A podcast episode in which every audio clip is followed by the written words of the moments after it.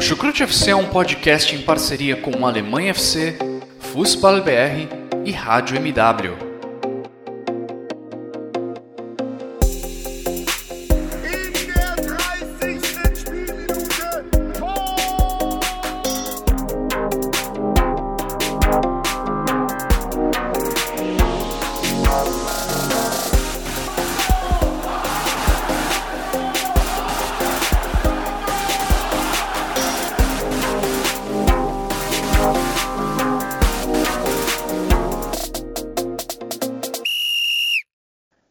Muito bem-vindos, fãs da Bundesliga. O meu nome é Guilherme Ferreira e recebo vocês para mais uma edição do Chucrute FC. Com o início da Champions League, os campeonatos europeus foram retomados neste meio de semana, com a principal competição entre clubes do continente, e os times alemães, no geral, tiveram duas vitórias, um empate e uma derrota. Também tivemos o início da fase de grupos da Liga Europa, com duas vitórias alemãs em dois jogos. Então, em geral, um bom desempenho das equipes da Bundesliga. E vamos, nesse episódio, tratar do que de melhor aconteceu nessas seis partidas envolvendo os clubes alemães. E como de costume, eu recebo nessa, nessa edição do Chucrute dois companheiros dois parceiros de Chucrute FC. Primeiramente, dando as boas-vindas a Jonathan Gonçalves. Tudo bem com você, Jonathan? Seja muito bem-vindo. Olá, Guilherme, tudo bem comigo? Olá, ouvintes do Chucrute FC. É realmente né, uma boa rodada de Champions League para os alemães não tão boa assim para o Borussia Dortmund, o clube que eu torço, né, que perdeu ali para Lazio, um jogo que para mim só confirmou ainda mais que o Lucien Favre não tem que ser o técnico do Borussia Dortmund, mas ainda vamos seguir um tempo aí nessa cena, né? O Bayern de Munique também que foi continuou um rolo compressor e atropelou, né, o Atlético de Madrid, uma partida muito boa por parte da equipe do Hansi Flick. E assim também os outros jogos, assim como o empate do Borussia Mönchengladbach com a Inter e etc. Nesse episódio do Chucrute FC vamos falar aí um pouco da Champions League, um pouco da UEFA Europa League. E é isso, mais uma vez aí. Muitas histórias legais para a gente falar nessa próxima, nesses próximos minutos, nesse nosso debate. E a formação que nós temos hoje no Chucrute FC é igual ao do nosso último episódio que gravamos no final de semana falando de Bundesliga, por isso eu recebo também o meu xará Guilherme Monteiro. Tudo bem com você? Seja muito bem-vindo. Tudo bem, sim, xará. Como o Jonathan disse, né, eu acho que eu vou seguir dessa vez na mesma linha, e infelizmente o Borussia perdeu, né, mas a gente teve os alemães é, muito bem nesse, nesse início de, de campeonatos europeus. Eu acho que, eu não, eu não me recordo uma temporada que a gente poderia ver que a maioria das equipes alemãs tivesse um desempenho tão consistente para chegar logo assim de cara é, nessas, nessas competições e disputar. E você ter uma certa noção e levar a crer que vai disputar pelo menos ali finais com alguma chance de título, né? Eu acho difícil ali o Bayern, é, até mesmo o Leverkusen, por mais que esteja na, na, Europa League, eu acho que até mesmo o Leverkusen, pelo futebol que apresenta, tem condição sim de, de brigar pelo título da Europa League. Então, pode ser uma análise prematura, óbvio, até pelo menos que tem uma rodada, mas o, a primeira impressão ficou positiva. Mas vamos ver mais para frente. Começo de Champions League e de Europa League, na verdade, é mais um modo de dizer, porque essas duas competições já começaram há algumas algumas semanas com as fases eliminatórias que garantiram os últimos classificados para a fase de grupos e poderíamos ter até sete equipes da Bundesliga disputando essas competições europeias se o Wolfsburg não tivesse caído no último obstáculo que o separava da fase de grupos da Europa League. O Wolfsburg ficou de fora dessa festa, então temos seis equipes da Alemanha brigando pelos troféus europeus nessa temporada. E vamos começar já falando do atual campeão da Champions League, o Bayern de Munique. Foi Bayern de Munique e atropelou o Atlético de Madrid jogando em casa, venceu por 4 a 0. Coman, o herói de Lisboa, foi novamente um dos grandes nomes da equipe, não é mesmo, Jonathan? Sim, né? Quem diria que o Coman, que foi o, o herói do Bayern de Munique, na final contra o Paris Saint-Germain, já começar essa, essa temporada da Champions League fazendo assim dois gols, dando uma assistência lá para o Thomas Miller, um jogador que me surpreende assim tá num nível que apresenta hoje em dia. Até porque ele sofre muito com lesões, né? Volta e meia o, o Coman quando tá numa boa constante assim jogando bem, vem uma lesão e derruba ele, assim, a exemplo do Marco Reus, a exemplo também do próprio Douglas Costa, né, que hoje em dia voltou aí para o Bayern de Munique. É, Thomas Miller pela direita, né, isso não é novidade, só que com Hansi Flick talvez seja, eu não me lembro de ter visto muitas vezes o Thomas Miller pela direita, tudo bem cair por ali, mas na formação mesmo era o Tolisso que estava jogando ali é, atrás do, do Lewandowski, né, como meia. Inclusive o Tolisso fez um belíssimo gol, o terceiro gol do Bayern, um chutaço de fora da área no ângulo do Oblak. E assim, né, já, já era sabido que o time do Atlético de Madrid daria a bola para o Bayern de Munique, não teria como propor o jogo com bola para ir para cima, até porque é muito característico do Simeone é, de se defender, jogar numa retranca. Hoje em dia é um pouco diferente, mas é nessa linha ainda. E o Bayern não teve pena, né? Passou por cima com o elenco que tem, com o time que tem, atualmente jogando o melhor futebol da Europa, né? Sim, sim. E legal você mencionar o Coman, porque levantaram muitas a história do jogador francês do Bayern de Munique nesses últimos dias por conta desse bom momento dele dentro do clube. Vamos lembrar que ele ficou afastado do, dos gramados na maior parte de 2018 por conta de duas contusões graves que praticamente tiraram ele da Copa do Mundo da Rússia, ou seja, tiraram do Coman a chance de ser campeão mundial. No fim de, 2000, no fim de 2018, Coman ainda com 22 anos, chegou a dizer que pensava em encerrar a carreira caso ele tivesse que passar por uma terceira cirurgia. Só que desde então os problemas com lesão diminuíram. Ele até tem alguns problemas ainda, mas o período afastado é sempre muito curto, nada muito prolongado e desde então ele virou o herói do Bayern de Munique em Lisboa, marcando o gol do título contra o Paris Saint-Germain, como você mencionou, Jonathan, e agora brilha mais uma vez na Champions League, marcando dois gols contra o Atlético de Madrid, sendo não só pelos gols, uma peça importantíssima para essa vitória da equipe do, do Hansi Flick. Importante para o Coman, ainda mais nesse momento em que Leroy Sané faz parte do elenco e traz uma sombra enorme para os pontas do Bayern de Munique na mesma xará. Mesmo para o senso de, de competitividade dentro do elenco do Bayern, é importante que o comando esteja forte. A gente sabe que agora a posição tem várias opções, uh, várias opções.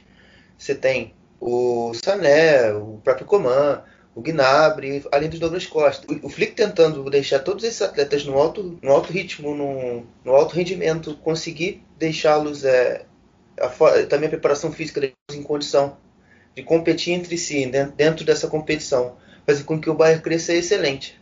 Mas eu, eu achando, eu olhando mais o resultado, até porque fica muito difícil eu avaliar qualquer coisa do jogo, porque eu não vi. É... Será que vai ficar a questão da, da volta da hierarquia do Bayern no cenário, no cenário interno até mesmo? Porque é uma goleada, pelo que eu soube, pelo que, pelo, pelo que disseram, o Bayern jogou muito bem. Então, você consegue já talvez pensar, poxa, o Bayern já consegue já ter condição já de competir talvez no nível que estava antes desse início de temporada. Você vê que talvez possa já assustar de novo, colocar aquela, aquela além de hierarquia técnica, aquela hierarquia psicológica em cima dos seus adversários. E eu queria deixar esse questionamento aqui para vocês. Será que vocês já observaram isso, tendo vendo o jogo, é, é, tendo o jogo como base? Por exemplo? Eu acho que sim, Xará. E é um cenário que a gente já está até acostumado a ver esse Bayern de Munique, né? Uma equipe que às vezes tem alguns momentos ruins na temporada, mas quando chega o jogo grande, o jogo que de fato importa, ele cresce, joga no seu mais alto nível e consegue sair com a vitória. Vamos lembrar, foi assim há, há duas temporadas, se não me engano, na temporada 18-19, quando o Bayern de Munique vinha numa sequência ruim, enfrentou o Borussia Dortmund e saiu com a vitória no, num duelo decisivo. Agora também, depois de não ser tão convincente contra o Hertha Berlim, depois de tomar quatro gols do Hoffenheim perder pela Bundesliga, chega a Champions League, chega o jogo que mais importa, o Bayern de Munique vai lá e impõe a hierarquia, como definiu como definiu o Xará? Eu acho que o Bayern, no momento, como eu disse também antes, é o melhor time da Europa. Acho que comparar com outros grandes, assim, do futebol espanhol ou do futebol inglês, essas comparações às vezes é. Não, tô nem falando que o Guilherme Monteiro ou que você, Guilherme Ferreira, estejam fazendo isso, mas eu vejo muito. É, até porque rolou muito no ano passado aquela questão de falarem da Farmers League, né? Dizendo que o campeonato alemão era Liga dos Agricultores, o campeonato francês também, que foram os dois campeonatos que colocaram times na final é, da Champions League, né? E eu acho que o Bayern por si só prova muito do, do, que é o futebol alemão. Tudo bem, é o time mais desenvolvido, é o time que hoje em dia apresenta o melhor futebol, porque também tem o Hans Flick, né? Uma coisa que o Rainer falou no podcast da seleção da Alemanha, que eu concordei bastante, é que talvez o homem por trás do Joachim Löw era o Hans Flick, tanto que o Hans Flick, quando sai da seleção alemã, é, da parte ali de trabalhar com o Joachim Löw, a seleção da Alemanha realmente, coincidência ou não, é, não, não, não joga um futebol tão bonito assim, não consegue resultados, né? A gente já vem aí, já, já vê isso aí de um tempo, desde a Euro 2016, da, da, da Copa do Mundo 2018 e etc. Acho que de certa forma o Hans Flick também chegou ali e com as peças que o Bayern conseguiu repor a, a não digo nem a altura assim, mas jogadores conseguiu ali trazer para o banco. Hoje em dia o Bayern é um forte time a, a conseguir entrar na Champions League e, e defender, por que não, o seu título de Champions. Né? É, e falando um pouco do jogo também, o Bayern teve muito controle da partida, mas acho que nem jogou com toda a intensidade que a gente vem se acostumando a ver dessa equipe do Hansi Flick.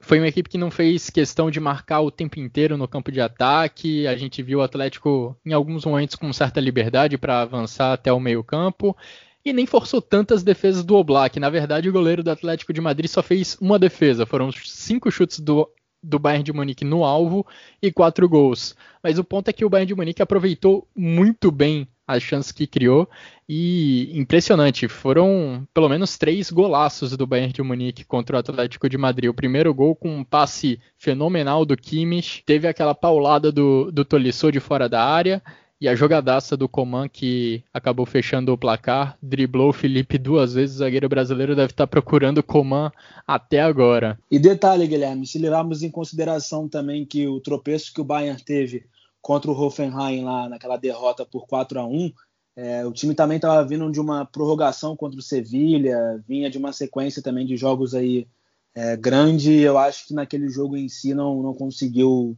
é, jogar ao nível do, do Bayern atualmente e o Hoffenheim soube explorar naquele jogo, como a gente falou aqui no podcast, com o Oliver Baumann é, fazendo ligações, chutando lá de trás, etc. E o Hoffenheim conseguiu vencer aquele jogo. Mas o Bayern é, é um time que acredito que se pegar adversários que tenha uma, uma proposta de jogo ofensiva e que saiba dominar os espaços, pode, pode sim também fazer muita dificuldade aí para o time do Hans Flick. Acho que o Guilherme Monteiro pode até comentar um pouco melhor que eu sobre essa questão, porque ele analisa de fato mais táticas e etc. Eu acredito que eu sempre, eu sempre toquei aqui, de, acho que na primeira edição do da temporada, eu sempre disse que uma hora a, a parte física do Bayern ia, ia pesar. É, e dito isso, eu acho que com essa recuperação da data FIFA, as coisas vão voltar ao controle. A gente já viu um pouco disso, né? principalmente do resultado, né? Porque o Bayern tá, ainda vai penar ainda nessa questão do ritmo, porque até porque tá buscando ainda evoluir da parte física, devido até mesmo à pausa. Você não conseguiu descansar por inteiro os seus atletas, então você vai acertando, você vai ajustando. E eu já, eu já disse, eu, eu vou, vou, continuar batendo nessa tecla até, até o final da temporada, provavelmente, porque o Bayern não vai ter descanso. Então, acho que o tático ele, vai, ele só vai conseguir chegar no alto nível assim quando o físico estiver. Então eu, não, também, eu também não consigo dissociar uma coisa da outra, porque para mim são fatores que são ligados. Então é isso, é, falar hoje de, de, de, do, do Bayern nesse aspecto tático tem muita ligação com o físico. É, vejamos como vai estar fisicamente esse Bayern de Munique no final dessa temporada, quando essa maratona estiver chegando ao fim. Mas por enquanto, tá tudo bem com a equipe do Hansi Flick, é o que parece. E olha, sabe contra quem foi a última derrota por quatro gols do Atlético de Madrid? Foi pela Champions League em 2018 contra o Borussia Dortmund, outro time alemão. Mas o Borussia Dortmund é assunto para daqui a pouco nessa edição do Chucrute FC. Vamos agora falar do outro vencedor na Champions League, o outro time alemão que conseguiu sair com uma vitória nesse meio de semana pela Champions League, a equipe do Leipzig. Em grande começo de temporada, os comandados de Julian Nagelsmann fizeram 2 a 0 no Istambul Basaksehir. Dois gols do espanhol Angelinho. A gente vinha discutindo, né? Nossa, quem vai substituir o Timo Werner nesse ataque? Quem que vai repor essa, essa cota de gols do atacante alemão? Angelinho tá fazendo a parte dele. Quatro gols em seis jogos nessa temporada, e não só por esse jogo da Champions League, ele vem sendo umas grandes armas ofensivas do Leipzig como um todo na temporada, não é mesmo, Xará? Na Bundesliga ele só tem menos finalizações no alvo que o Poulsen dentro da equipe do Leipzig. Eu tava conversando ontem com uns amigos, inclusive sobre, sobre esse jogador. O Angelinho, para mim, no meu ponto de vista, dentro da Bundesliga, no contexto interno, é um dos jogadores para no momento de atacar a última linha defensiva, né? Que é a linha onde tem os laterais e os zagueiros. É, e foi dessa forma que ele conseguiu chegar ao, principalmente ao primeiro gol, porque até porque foi originário desse tipo de, de, de jogada, né? Um ataque à última linha com um lançamento lindo do Olmo, lá, lá, do meio campo. O segundo gol, já um lance já de contra-ataque, o Poulsen dá o passe e ele já, ele já com espaço consegue finalizar e fazer o 2 a 0 mas já, já falando sobre o jogo, eu achei que o Leipzig correu mais riscos do que eu acho que a gente imaginava. É, o Leipzig dominou as ações ali nos 20 primeiros minutos, a equipe teve a posse, conseguiu balançar bem a defesa do Basasquerri durante os primeiros 20 minutos, usando muito o lado direito, com o Ikukumo, Kele, exatamente essas inversões com com o Campbell, com até mesmo o Rastenberg, né? Ele e o e o Angelinho trocavam muito de posição. Foi novamente o, os planos do Nagelsmann, né? às vezes trazendo o Angelinho mais para dentro, trazendo às vezes abrindo um pouco mais o Raustenberg e fazendo o um movimento contrário. Também o Olmo, o Olmo também está jogando bastante nesse início de temporada, jogando às vezes sem tanto mais na ponta, agora sendo praticamente mais um quase que um médio ali, um, um meia, descendo mais, ajudando, dando uma linha de passe, recebendo de costas e virando para lançar. Assim eu tenho me agradado bastante vê-lo jogar assim, é, dessa forma. E foi assim, durante pelo menos os 20 primeiros minutos. Após, após os 20 minutos, o, Leipzig parece que teve um raro desacerto, desde que eu conheço do trabalho no, no Leipzig. É uma equipe que acabou pressionando de forma errada, às vezes subia mal e deixava espaço nas costas da defesa. E foi assim que o Badasquerri foi ganhando confiança dentro do jogo e chegou a algumas finalizações com perigo, principalmente usando o Edin Visca pela direita é, e o Turuti pela esquerda no, no primeiro tempo. Mas já no segundo tempo, as coisas parecem que já se acertaram. Por mais que algumas vezes aconteceu esse tipo de jogada, de, da pressão falhar e a, e a equipe sofrer razoavelmente um perigo, a última linha já deu conta. O Apomecano teve um bom segundo tempo. O próprio Orban que jogou. Então foi um segundo tempo um pouco mais tranquilo. O que faltou mais no segundo tempo foi a equipe aproveitar os contra-ataques que teve.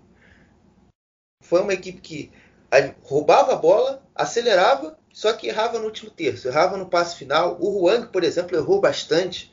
Ele tá, de certa forma, eu acho que eu esperava, eu acho que eu esperava um Huang parecido com o Haaland, que como chegou no Borussia Dortmund, né? Então, mas a gente também tem que levar em consideração que são atletas de características diferentes, é, com apesar de virem do mesmo time, tem tem suas também a questão da maturação. Então, ele está demorando ainda assim a se encaixar.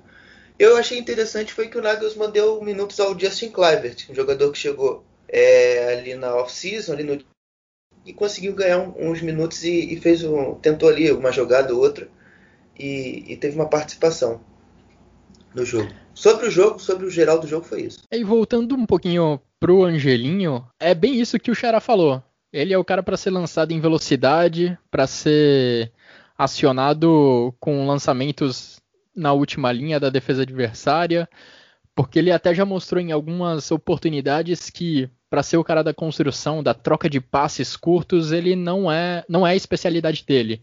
O negócio dele é ser lançado mesmo em velocidade e até me surpreende ele ser tão acionado nessa temporada no Leipzig dentro da área, sendo um cara para finalização.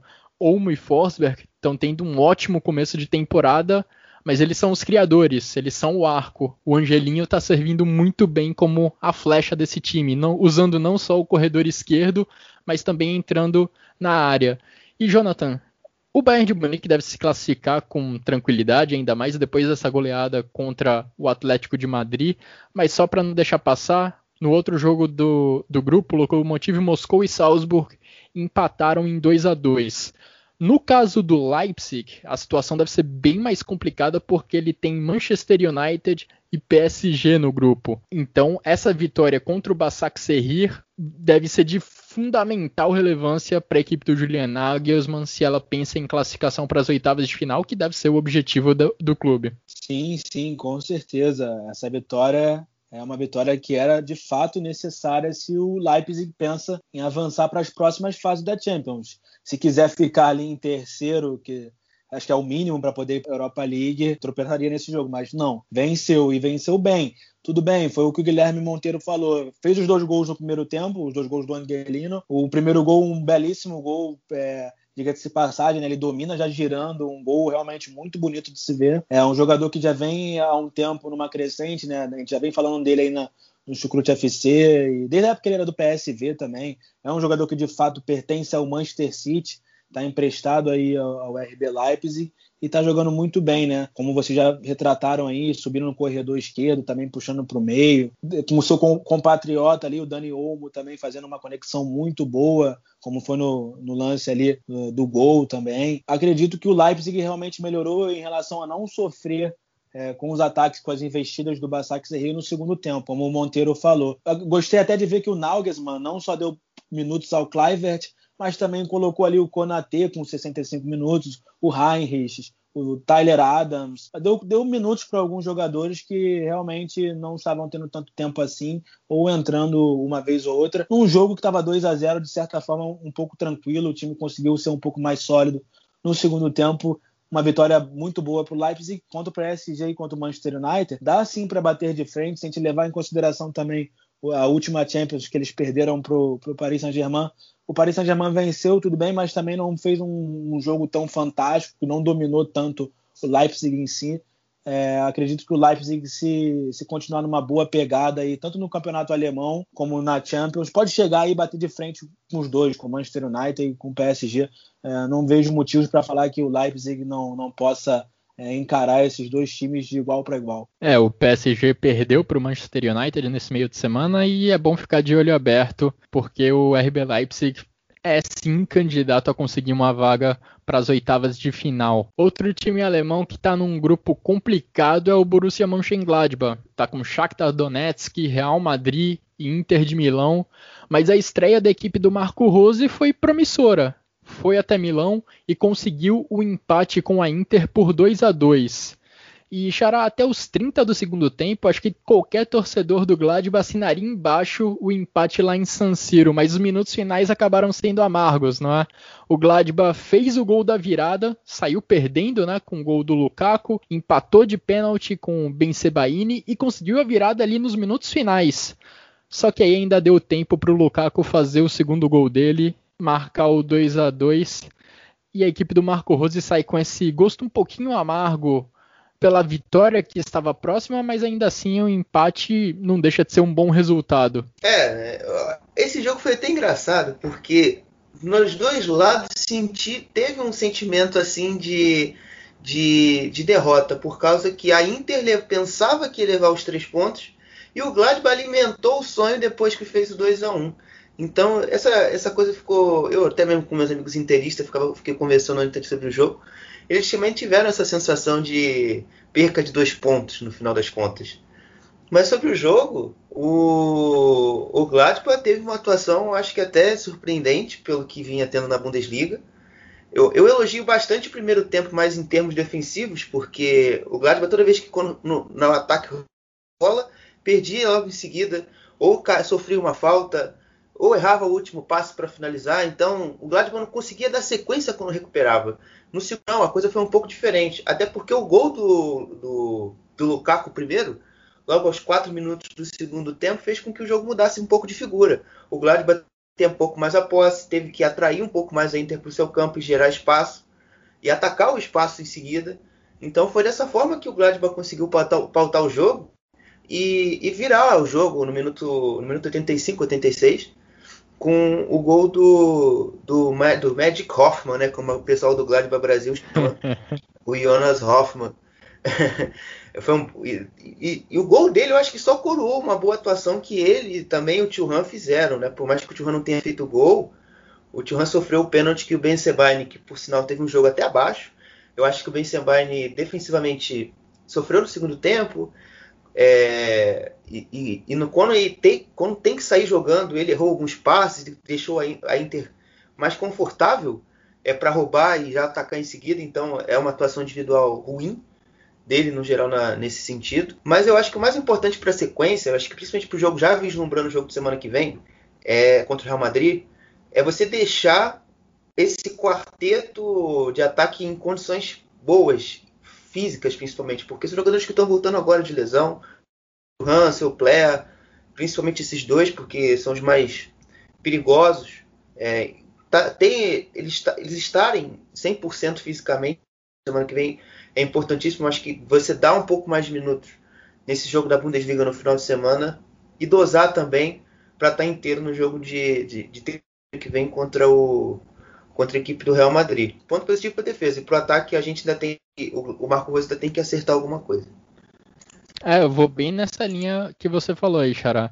Essa foi a primeira partida que o Marco Rose pôde escalar o seu ataque, o seu quarteto de ataque titular nessa temporada. Vamos lembrar que Embolou e Plea vinham de problemas físicos, Churran também teve recentemente, enfim, foi a primeira vez que esses três jogadores puderam começar juntos como titular nessa temporada. E falando sobre o jogo, foi bem isso que você comentou, Xará. O Gladbach teve que se segurar na defesa durante boa parte dos 90 minutos. E foi impressionante como a equipe não conseguia sair da defesa de jeito nenhum, principalmente no primeiro tempo. E aí, muitos méritos para a Inter. Equipe do Antônio Conte, como sempre, com uma marcação implacável, muito intensa, muito ativa e no campo de ataque, o que tirava totalmente o conforto da equipe do Gladbach de sair trocando passes curtos ali desde trás. A saída que eles encontravam normalmente era o passe longo, buscando, buscando normalmente o Churran. Só que a defesa da Inter também estava ganhando todas pelo alto. Os zagueiros do, da Inter tiveram uma ótima partida, conseguiram anular essa opção de saída de jogo do, do Borussia Mönchengladbach. E o resultado disso era que o Gladbach basicamente não conseguia segurar a bola. E a primeira finalização do Gladbach no jogo, primeiro chute em geral, não estou falando do chute no alvo. O primeiro foi aos 10 do segundo tempo, um pouquinho depois que a Inter fez um 1 a 0. Então a produção ofensiva foi, foi realmente muito pobre da equipe do Marco Rose.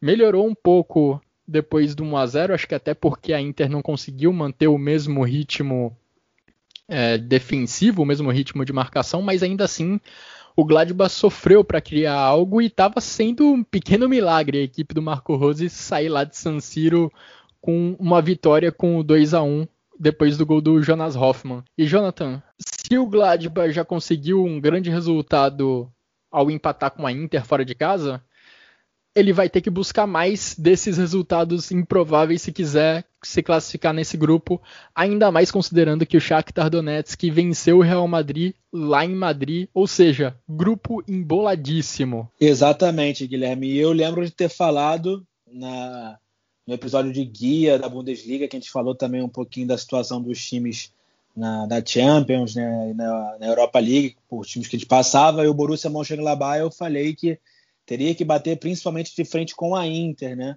E conseguiu pelo menos arranjar um pontinho lá em Milão, um pontinho esse que quase foram três, né? Faltaram, faltaram dois pontos ali, porque foi de fato o Lukaku ser oportunista num lance de escanteio lá no fim, conseguir empatar o jogo. Mas, por na linha de vocês, vocês dissecaram o jogo muito bem. Eu acho que só esqueceram de falar de um jogador só, que foi o Florian Neuhaus, que, que ele deu um passe muito bonito lá pro, pro gol do Jonas Hoffmann, é, ligando a jogada, foi um meio campo ali que realmente é, ajudou muito na criação do, do, do Borussia Mönchengladbach e também na, na parte defensiva, né, o, o Neuhaus, que vem sendo convocado para a seleção da Alemanha aí na, com o Joachim Löw, é um jogador muito bom e que agrega bastante. Agora é ver se a equipe do Marco Rose consegue bater de frente com o Real Madrid, né? É um desafio um pouco mais complicado, mas o Shakhtar Donetsk fez isso, né? por que não o Borussia Mönchengladbach? O Borussia Mönchengladbach que vem, vem, não tão bem na Bundesliga, foi até um resultado assim, né, conquistado em Milão, que me surpreendeu. Eu sinceramente achava que, que eles seriam derrotados para a Inter, a Inter que vem com bons reforços, né, a volta do Perisic, o Arturo Vidal, o Christian Eriksen, o próprio Lukaku, o Alex Sanches. Achei que conseguiria dominar o, o Borussia Mönchengladbach, mas não. O Borussia Mönchengladbach conseguiu aí o seu pontinho e vai também bater de frente com o Real Madrid. Se conseguir, bem, né? Ah, já ajuda bastante esse time aí na, no grupo. Um grupo que realmente complica quando você vê o Shakhtar, que digamos que é a equipe mais fraca, consegue três pontos é, logo no início, né? Sim, sim. E fazendo um outro comentário sobre esse jogo que aconteceu em San Siro, acho que de uma forma geral a Inter conseguiu controlar o jogo contra o Gladbach por conta da imposição física. Já comentei na defesa que os zagueiros da Inter, principalmente o De Vrij e o D'Ambrosio, dominaram o Churran nessas disputas pelo alto, não deixaram ele e o Plea controlarem a bola para fazer a saída de jogo do Gladbach quase em momento nenhum. E do outro lado, quem dominava fisicamente as ações era Romelu Lukaku, que foi também espetacular nessa partida. Era impressionante. Toda a bola que a Inter jogava no Lukaku, podiam jogar um tijolo, ele conseguia receber a bola, conseguia transformar ela numa. conseguia deixar ela redondinha e encontrar algum companheiro para dar sequência ao lance. Impressionante o Bayer, como o Lukaku. O Bayer Leverkusen sofreu com isso, né? Na, não Sim, muito tempo atrás, na última Há Europa poucas League. semanas. Exatamente, sofreu muito com isso. O Lukaku é um jogador muito bom, né? O, sabe usar Sim. muito bem o corpo, não é tão veloz, mas também não é lento para o físico que tem. E tem muita qualidade, porque ele não só recebe um tijolo e transforma numa bola redondinha. Ele ele consegue encontrar também companheiros que estão próximos dele para dar o passe. Ele não só domina o zagueiro adversário, ele consegue dar sequência aos lances, inclusive na origem do segundo gol da Inter, é ele que começa a jogada que vai levar ao escanteio que, em que é marcado o 2 a 2 O Nico Olved, que foi o zagueiro do Gladbach que ficou na, nos duelos contra o Lukaku durante a maior parte do jogo, se brincar, acho que não ganhou nenhuma disputa física contra o Lukaku, até porque pouquíssimos Olha, zagueiros no mundo. Diga, Xará. Eu, eu, eu, eu achei que no primeiro tempo o Elved foi bem. Eu achei que o problema Putz, todo foi no eu... segundo tempo. Eu, eu, eu vi o Lukaku dominando contra o Elved o jogo inteiro. Mas diga. Eu achei que no primeiro tempo o Elved soube controlar muito bem. Por mais às vezes que uma bola passava, mas ele dava uma raspada e entregava a bola pro Zoma. Eu achei que o Lukaku fez um bom jogo, óbvio, até porque ele fez dois gols. Mas eu acho que a, ele foi muito melhor e muito mais produtivo no segundo tempo. Eu acho que no primeiro o Elved conseguiu se virar bem. E também até mesmo o Ginter, mas o Ginter ele ficava mais preocupado com o Alex Sanches e o Lautaro. Esse aí tomou um banho do Lautaro no segundo tempo também, é, foi complicado. Essa dupla Lula é, é uma das mais difíceis de se marcar na Europa. Eu vi, eu vi contra o Milan no sábado, meu, o meu time na Itália, o Romagnoli e o Chiai sofreram demais com esses dois aí, cara. A gente só não ganhou porque o Didio pegou a bola e o Lukaku jogou a bola lá na lua no, nos lances finais. Mas são uma dupla muito chata de se marcar. É, pouquíssimos zagueiros no, no mundo não vão sofrer contra essa dupla. A Inter até teve um desfalque no jogo e é importante a gente mencionar os problemas que vêm sendo ocasionados por conta dessa segunda onda da pandemia de coronavírus. O Bayern de Munique teve o desfalque do Serge Gnabry, que teve um teste positivo essa semana.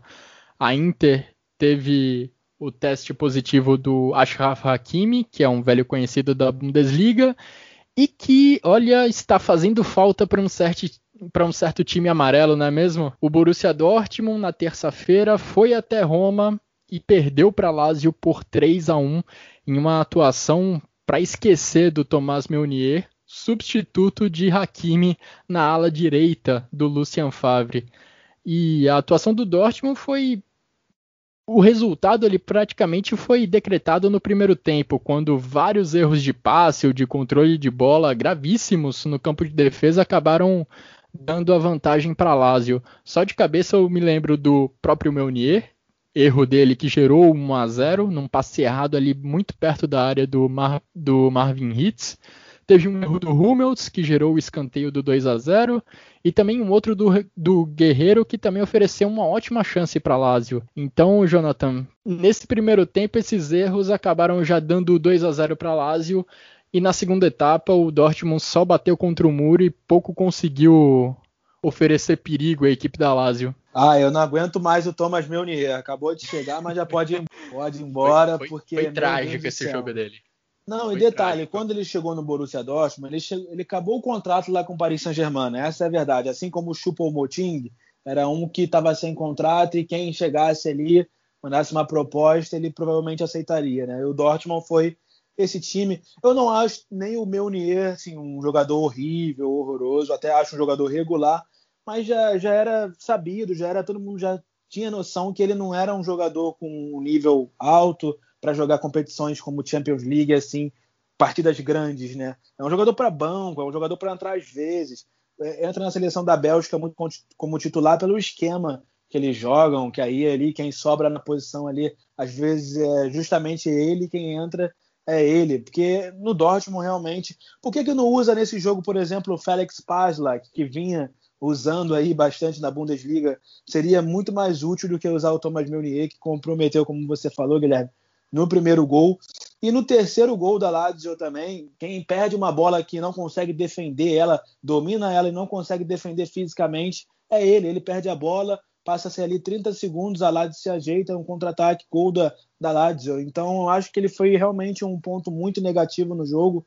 É, o próprio Lucien Favre também já não tem muito o que falar, né? A gente sabe que não, não consegue extrair um, um bom time, de, um, bom, um bom futebol desse time do Dortmund, que é um time forte não, não já deu. Acho que a diretoria já tem que começar a pensar, a ver os nomes que tem no mercado, porque acredito que desse jeito o Dortmund não consegue nem avançar no grupo que tem, que não é um grupo tão, tão, tão difícil, é um grupo com Zenit, é um grupo com ah, é, Lazio, é um grupo com o outro time que agora o Clube Bruges. Bruges. O Clube Bruges é que, inclusive, o Dortmund enfrentou há uns dois anos atrás também, venceu lá e depois empatou em casa em 0 a 0 pode trazer dificuldade novamente, entendeu? Venceu na Bélgica, eu lembro, por 1 a 0 o gol do Pulisic.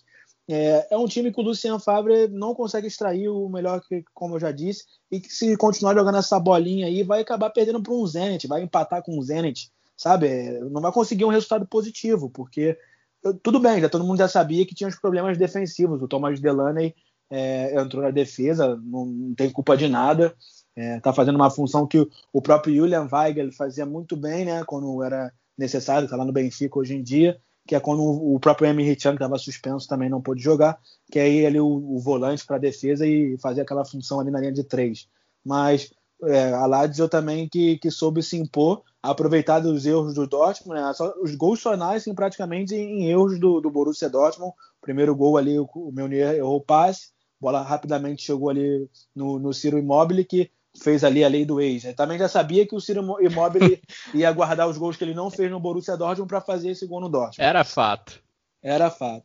O, o, o, gol do escanteio assim, é um pouco complicado, uma bola muito fechada do, do Luiz Alberto, um jogador que complicou é, em muitos momentos do jogo, inclusive em escanteios. Ele quase fez um gol olímpico, batendo a bola sempre muito fechada, com um efeito, um jogador que bate muito bem na bola, o espanhol Luiz Alberto. Cruzou uma fechada ali, a bola desviada pelo o zagueiro Luiz Felipe, brasileiro. O Marvin Hitz que defendeu, a bola ainda entrou ali. Ainda teve o gol contra para o Marvin Hitz, né? Na, na súmula da UEFA foi o gol contra do próprio Marvin Hitz, que não teve culpa dos gols que sofreu. Eu ouvi algumas críticas ao goleiro do Borussia Dortmund, porque é seu goleiro reserva, mas não acho que ele teve culpa de nada nessa derrota do Dortmund. Eu acho que os problemas do, do Dortmund já são conhecidos de antes, que não, não só esse jogo que, que mostra, e a gente já sabe mais ou menos quais são esses problemas, né? É, o Xará já cantou a pedra antes, né? Talvez o ideal seja o Lucien Favre trazer o Meunier para o trio de zaga e colocar outro nome na ala direita,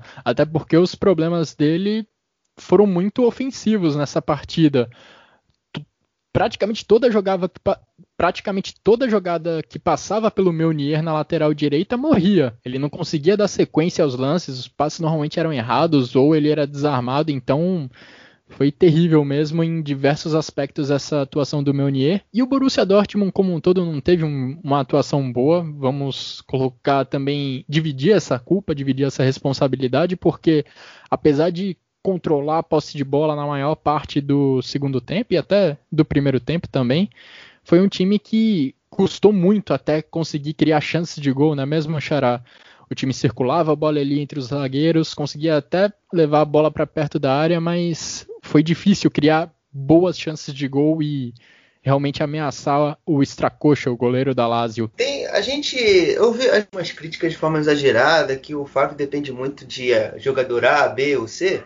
Eu geralmente não costumo dar razão a esse tipo de explicação porque eu já vi jogos muito coletivo mas dessa vez eu vou dar razão a esses, esses tipos de pessoas que vêm com esse tipo de crítica. Porque é exatamente o que funcionou para o Borussia. O Borussia, como você já falou, circulava, circulava, circulava e ninguém conseguia receber e fazer alguma coisa. Era muita jogada individual. Tanto que o primeiro chute com perigo do Borussia Dortmund, que foi aquele chute do Rafael Guerreiro, a jogada nasce de uma condução em velocidade, se eu não me engano, do, do Bellingham ou do Sancho, que recebe, vai atrás, busca a bola, conduz, arrasta os marcadores e e, e, consegue fazer com que a bola chegasse ao Guerreiro e, e, finalizar o gol. Então, é muito pouco, foi muito pouco que o Borussia demonstrou. E, e eu já conversando também com outras pessoas, com um amigo também meu, tirando outro amigo aurinegro meu, eu já disse, já dei, já, já ratifiquei. Para mim o trabalho já deu, não vai tirar mais nada do que já temos aí. A gente não sabe mais do que, do que esperar. Eu já até durante o jogo já disse, eu estou o meu íntimo já aceitei que a gente está vivendo um período de transição. A gente vai resistir a essa temporada, pre preparar uma temporada 21-22 já com outro treinador, é, com outra ideia, talvez. Então a gente está vivendo talvez um, um, momento que a gente viveu com Peter, com Peter Stoger no comando do Borussia Dortmund. Um período mais de transição, que às vezes os resultados não vão vir e a equipe vai decepcionar. Porque o trabalho do Luciano Fabre, na minha humilde visão, bateu o teto, já chegou até onde ele conseguia extrair. A partir de agora, amigo, é agradecer. Obrigado, Fábio, pelos três anos, ou talvez não obrigado, porque você ajudou também, de certa forma, a equipe perder dois títulos alemães estavam praticamente na mão. Mas, enfim, agora é, é ir levando. O famoso ir levando, modo Zeca Pagodinho, deixa a vida me levar. E nas Fala, poucas Jonathan. chances que o Dortmund criou, assim como essa que você citou, o, o, Guilherme Monteiro, falta eficiência, né? Essa do Guerreiro, por exemplo, ele foi muita velocidade, tudo bem, mas ele tinha um gol inteiro para tentar tirar do extracoxa, ele chutou justamente em cima do extracoxa. O, o próprio Meunier também, já muito criticado, mas vai mais uma crítica a ele, ele recebeu uma bola também ali, tipo, muito de frente pro gol, era só ele chapar ela pro gol chutou para fora. Foi uma das melhores chances também que o Dortmund teve. Isso quando o jogo ainda estava, se não me engano, 1 a 0 para Lazio, essa do Meunier. E logo em seguida aconteceu lá o escanteio e o gol, o segundo gol da Lazio. São lances que, se você está com dificuldade para criar, para chegar na frente, você tem que aproveitar as mínimas chances que, que aparecem, né? Eu acho que, eu acho que o Dortmund é muito ineficiente. Tudo bem, quando cai ali no pé do Haaland numa boa chance, ele vai guardar mas também precisa os outros jogadores também ali aproveitarem essas chances. Não é de hoje que eles perdem muitas chances ali. Não. É normal perder chance no gol, na frente pro gol, às vezes, você falhar. Mas é, é constante isso no time do Dortmund. Acho que falta muita eficiência. Parece que os caras não passam uma semana em, treinando finalizações, não é possível.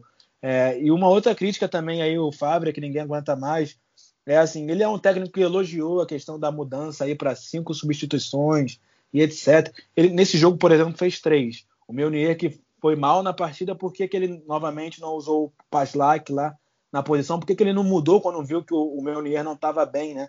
Ele teve, terminou o jogo com duas substituições disponíveis para ele. Por que, que não botou ali o, o Paslak? É, o próprio Julian Brandt, o Dortmund demorando ali para mostrar alguma melhora no jogo quando começou o segundo tempo todo mundo já vendo que era a hora do Julian Brandt entrar, que na verdade era para ser titular. Tudo bem, o, o Jude Bellingham acabou de chegar, é um bom jogador, já demonstrou talento, potencial, mas é um garoto ainda, acabou de vir do Birmingham, um time da segunda divisão da Inglaterra. Vai colocar ele num jogo contra a Lazio, numa Champions League, para estrear assim? Por que, que não naquela função ali que ele joga, poderia muito bem jogar o Brandt? Talvez não é nem a posição ideal, mas ele joga naquela função ali. Eu acho que seria o jogador que, que era melhor para começar nesse jogo. Eu não já vejo de uma forma que o, sei lá, o Brandt falou alguma coisa pro Fábio que ele não gostou, e o Fábio tá boicotando o jogador, não tem uma outra explicação, porque É, não, não, vejo mesmo a, a ser plausível entrar com um jogador de 17, 18 anos, tendo o Brandt, um jogador de seleção nacional, com, com o talento que tem, com experiência de, de Champions pelo Bayern Leverkusen mesmo, no banco num jogo desses. É, e a gente até vê que. Mas não... ela é impublicável. Então, então melhor evitar. Mas ela é impublicável. Então vamos manter. Então segura aí. Exatamente. mas. ah, beleza. beleza. Se tiver beleza. um comentário publicável, pode, pode tocar. Vai, pode ir, Xará. Não, parada mais, mais pesada.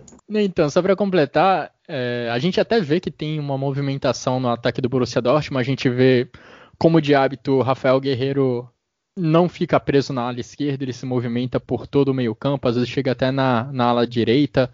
Sancho foi de uma ponta a outra se movimentando também, mas a circulação de bola era muito lenta, né? As trocas de passes eram lentas e aí acabavam acabava ficando Parece difícil abrir tá espaço na defesa da Lazio. Parece que o time tá querendo queimar o técnico. Eu, eu teve um momento do jogo que eu tava já vendo o jogo, tipo assim, eu até comentei no meu Twitter, eu falei que tava sem vontade. O time de fato não parecia, não demonstrava vontade alguma. Não parecia o Borussia Dortmund, que eu já vi muitas vezes, jogar Champions League. Parecia que estava jogando um jogo contra, sei lá, o Paderborn. Pelo menos eu tive essa sensação em certo momento do jogo. É, e até, enfim, tem méritos da Lazio também por conseguir se defender bem, por conseguir evitar uma pressão mesmo estando recuada durante boa parte do jogo, mas o Borussia Dortmund precisa se virar melhor dentro dessas situações para não depender de jogadas em velocidade, uma situação em que o time consegue sair muito bem. E aí fica a dúvida, fica a questão para você que acompanha o Chucrute FC, quem é mais cornetado, Lucien Favre ou Joaquinzinho? Joaquim Love. Chegando ao final então dessa edição do Chucrute FC, vamos também tecer nossos comentários sobre a Liga Europa, que também teve o início da sua fase de grupos nesta quinta-feira, em que estamos gravando esse podcast. A Alemanha teve duas vitórias. Primeiro com o Bayer Leverkusen, que amassou o Nice, venceu por 6 a 2, e depois com o Hoffenheim, que também jogando em casa, venceu o Estrela Vermelha por 2 a 0. Duas boas estreias para as equipes alemãs. Algum comentário de vocês sobre essas duas partidas, Xará? Bom, né, eu vou falar um pouco do Leverkusen. É, o Leverkusen teve uma atuação, acho que qualquer, acho que nem eu esperava um jogo tão, tão tranquilo em relação ao jogo do Nice, até porque é o adversário dos, dos outros do grupo mais forte.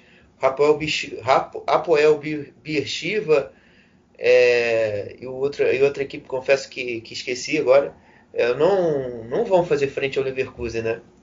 Então, já no jogo de seis pontos, o Leverkusen já conseguiu superar o objetivo.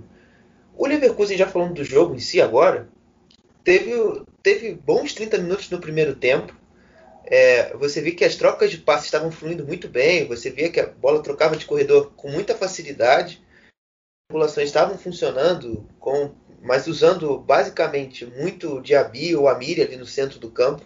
O Amiri que acho que finalmente, depois de uma temporada entrando nesse Leverkusen, fez um jogo muito bom, fez um gol é, e deu muito trabalho para a defesa do Nice. O Diaby fez, deu duas assistências é, colaborou também com o primeiro gol do Amiri, que foi uma, uma coisa espetacular. Acho que nego tá falando aí do gol do Rangers, que é Puskas. Eu acho que o meu gol Puskas é o primeiro gol do, do, do Leverkusen, o gol do Amiri.